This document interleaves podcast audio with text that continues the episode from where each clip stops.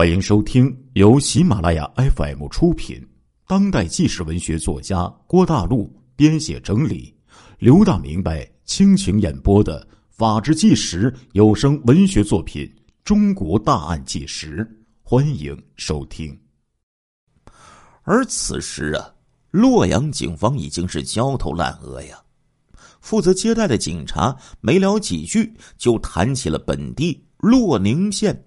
有几起系列变态杀人案的这个案子没有被破，而且简单的介绍了杀人者的手段。远道而来的警察一听就惊呆了。为什么呢？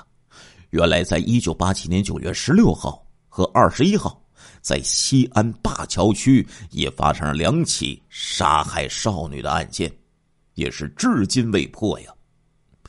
而这两起杀害少女案件，由于过于残忍，经过层层上报，一直汇报了当时的中央政治局常委、中纪委书记乔石的案头啊。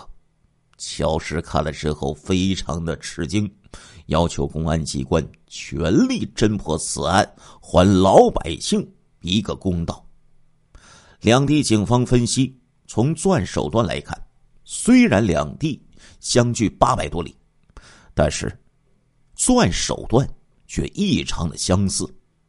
西安警方和洛阳警方的相关领导经过简单的交流，决定成立联合的专案组，全力侦破此案。专案组成立后的第一件事啊，就是马上去查西安灞桥、洛宁有何联系。这一查，案件。就有了重大的进展了。洛宁驻军呢是二炮部队某旅，灞桥呢则是二炮工程院所在地。这一下子，排查范围马上就缩小了。专案组内部商量了一下，要洛阳市公安局向二炮部的旅部啊发出通报，要求排查灞桥命案期间到过西安的人。可因为这个案情需要保密，警方并没有告诉吕布啊，是排查人犯。谁又会想到部队可能会出杀人犯呢？因此啊，吕布政治部啊有一个值班的副主任，在没有向吕布领导汇报的情况下，就签字批准，要求叫各营排查。查了一轮，各营回复说呀。都没有查出有人在这个期间去过西安，专案组好不容易得到的线索又断了。可是这个事儿没过多久，事情就出现了戏剧性的转折了。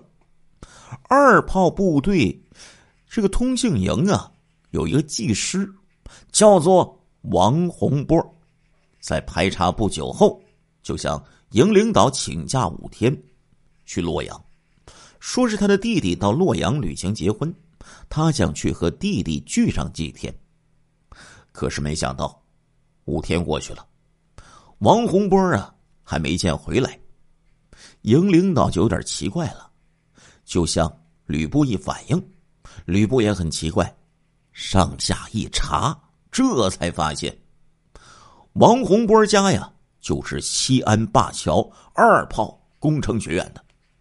政治部马上就向公安局汇报了，公安局派人来提取鞋印，核对现场遗留下来的就是王洪波的鞋印。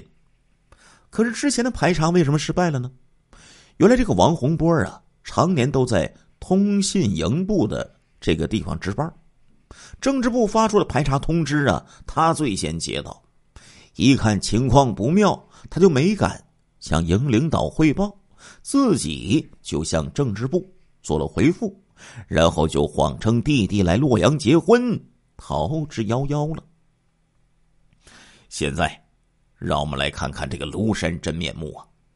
王洪波身高一米六八，体重六十八点五公斤，浓眉大眼，腰肥体壮。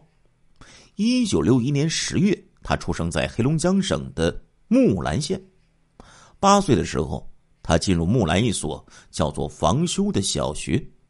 两年半之后啊，随从军的父母到了大西北。随后的十几年间，他在西北数千公里范围之内转着圈圈的读书。履历表上啊，也就出现了一连串的校名，什么五威六一小学呀，五威地区第一中学呀，西宁市第十二中学呀，等等等等。十年寒窗啊，他拿到了高中毕业文凭一张。一九八零年参加高考，名落孙山了。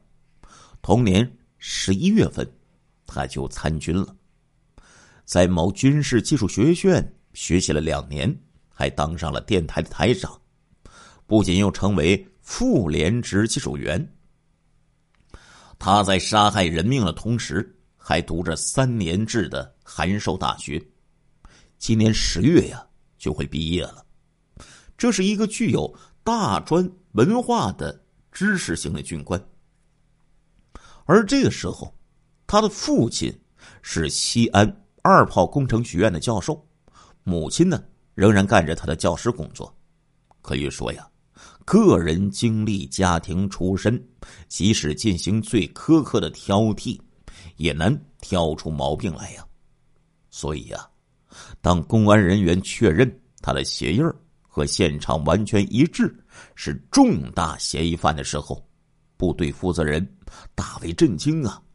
连连摇头说：“他作案不可能，不可能啊！”原来王洪波不但历史清白，而且呢，在领导和同志们的心中啊，他还是个大好人。旅部负责人称赞说：“呀，我是看着他长大的呀，和他一起入伍的十几个西级战士之中。”他是比较好的一个呀。另一位负责人说：“部队四个技术员，王洪波是表现最好的一个。那么，他好在何处呢？好在他工作负责，值班最多，平时不外出。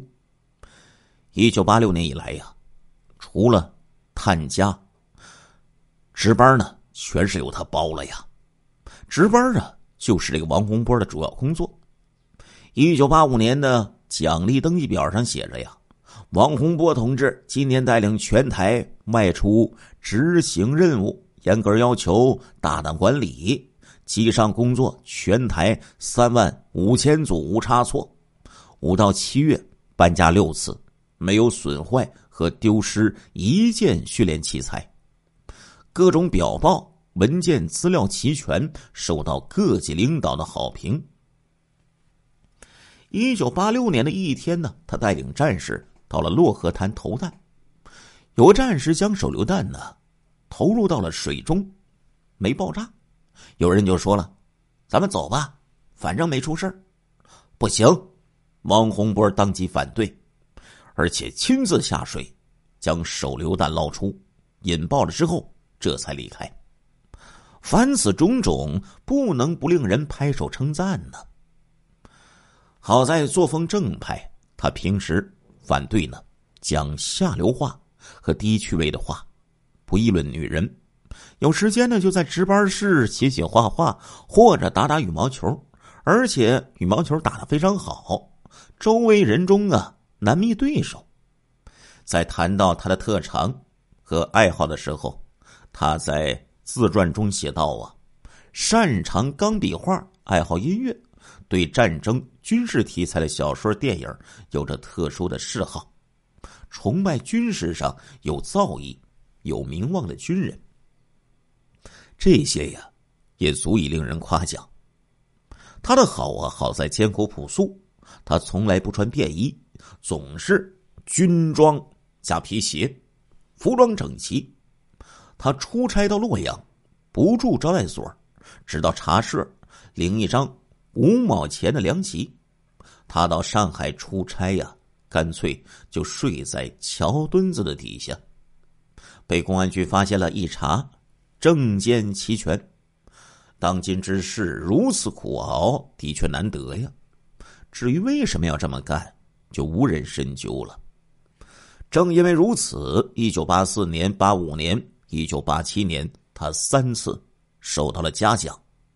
一九八五年。当台长的电台立集体三等功，一九八五年五月加入了中国共产党，一九八七年四月还晋升了一级工资。从这些现象可以看出啊，这王洪波真的是表现最好的一个呀。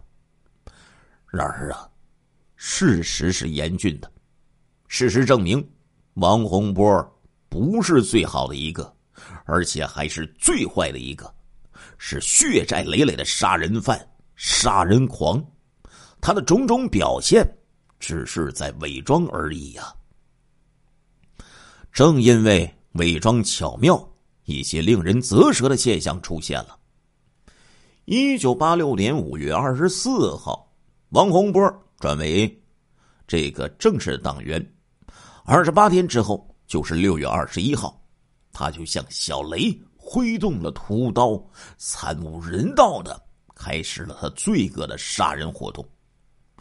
一九八七年七月二十五号，他杀伤女营业员小张。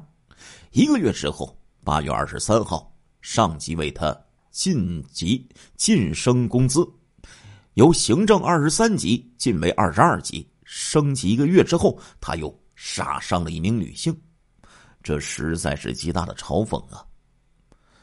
话说呀，这王洪波真是披着人皮办着鬼事儿啊！那他做了这么多，难道没露出一点迹象吗？不是的，事实上啊，他伪装的并不彻底，许多反常的现象就发生在人们的眼皮子底下。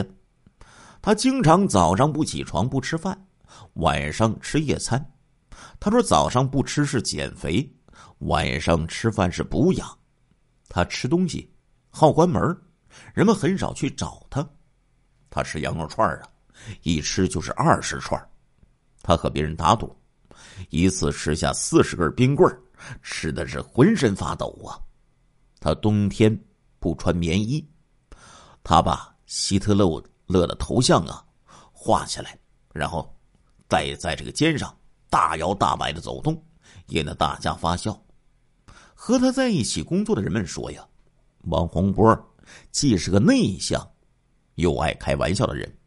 他既幽默，又是内心捉摸不透的人。当然，这些生活现象不可能引起人们的注意呀。倒是王洪波自己呢，有过十分露骨的自白。一九八八年初，他给某个女工的信中写道：“虽说我平常说话举止可能给人一种过于随便的印象，可是内心深处……”却在做着许多人难以想象的思考，该考虑的问题太多了，谁知我心呢？两个月之后，他在写给这个女人的绝交信中又说了：“总有一天，你会发现，和我断交是一种幸运。”这就是王洪波既隐晦又直露的自白。善良的人们，谁知？他的心呢？大伙纷纷议论说：“呀，这王洪波年轻有为，前程似锦，为何自觉这个自己的路杀人害命呢？”有人说：“呀，他过去啊，追求一个长相很漂亮的女性，没到手，于是就和社会上那些残杀异性的罪犯一样，因失恋而苦恼，因苦恼。”而产生仇恨，最后大动屠刀。有人说他只是变态心理，他怜悯猪鸡一类的生物，但是对女性屠宰者产生仇恨，进而仇视其他女性。还有的认为呀，王洪波的心里至今还是个谜，是个难解之谜。众说纷纭，莫衷一是。其实啊，这是一个易解之谜。答案早就出来了。一九八零年夏秋之交，十九岁的王洪波高考落选，在家待业。冷寂无聊之时，他偶然见到家庭所在地，也就是他父亲工作单位的一个年轻的保育员。于是他灵机一动，就给他写信送话。这位保育员就是人们议论的王洪波追求的那个美人。他先后给这个女人呢写了四封信，送了十一幅自己做的钢笔画。正是这些信、这些画，揭开了王洪波的杀人之谜。信的内容啊，主要呢有两个事儿：用低级下流的语言表示对女性的爱，用充满杀气的文字表示对女性的恨。参军前夕，这些信和画啊。被某学院，也就是王洪波父亲的工作单位的保卫部门发现了。王洪波为此啊，给招兵的同志写了长达二十一页的检讨。王洪波是一手交检讨，一手接下入伍通知书的。那王洪波是否真心的爱着那个保育员呢？不是，完全不是。他在检讨中写的清清楚楚。这一次的事件，也就是说呀，给这个保育员写信送话的事儿，动机是在别人的痛苦来充实自己的精神快乐。动机呀，在第一次做的时候就已经明确了，就是为了挑逗他，埋汰他，仿佛这就是在开心。亲爱的听众朋友们，这一集的《中国大案纪实》播送完了。感谢您的收听，我们下一集再见。